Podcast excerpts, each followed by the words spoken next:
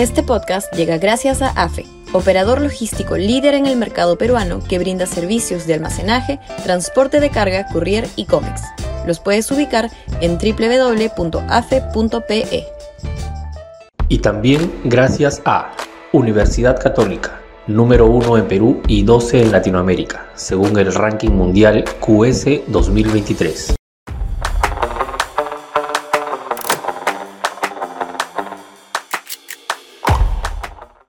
Un vecino incómodo a Castillo. Sudaca, Perú. Buen periodismo.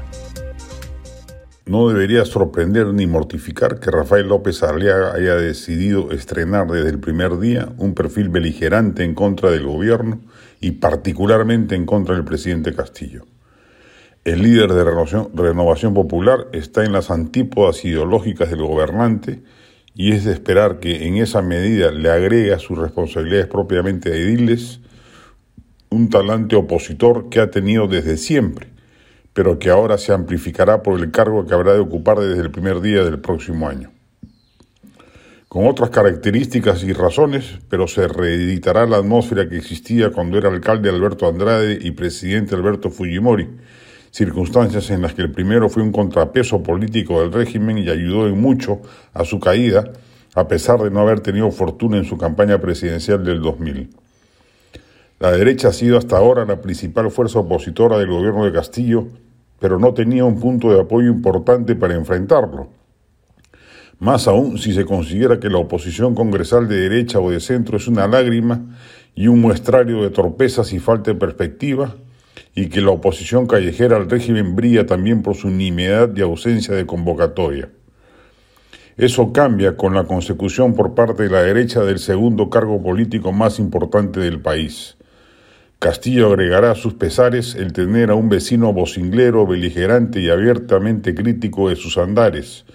No será un opositor acomedido ni templado, sino todo lo contrario. López Aliaga debe haberse propuesto, y en ese plan parece que lo podrá lograr, lograr convertirse en el líder de la oposición a Castillo. Pedirle templanza a López Aliaga constituiría una ingenuidad absoluta. No está en su genes serlo y el poder seguramente exacerbará esos rasgos de su carácter.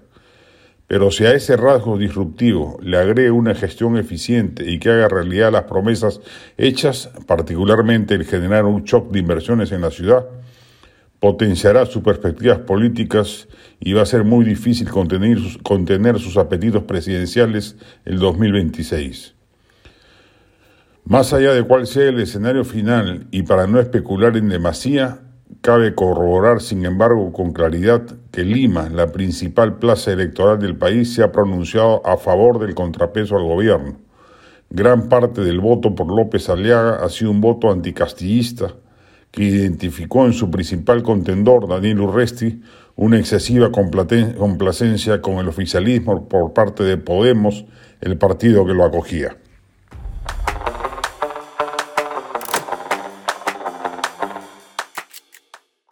Este podcast llegó gracias a AFE, operador logístico líder en el mercado peruano que brinda servicios de almacenaje, transporte de carga, courier y cómics.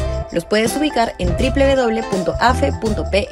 Y también gracias a Universidad Católica, número 1 en Perú y 12 en Latinoamérica, según el ranking mundial QS 2023.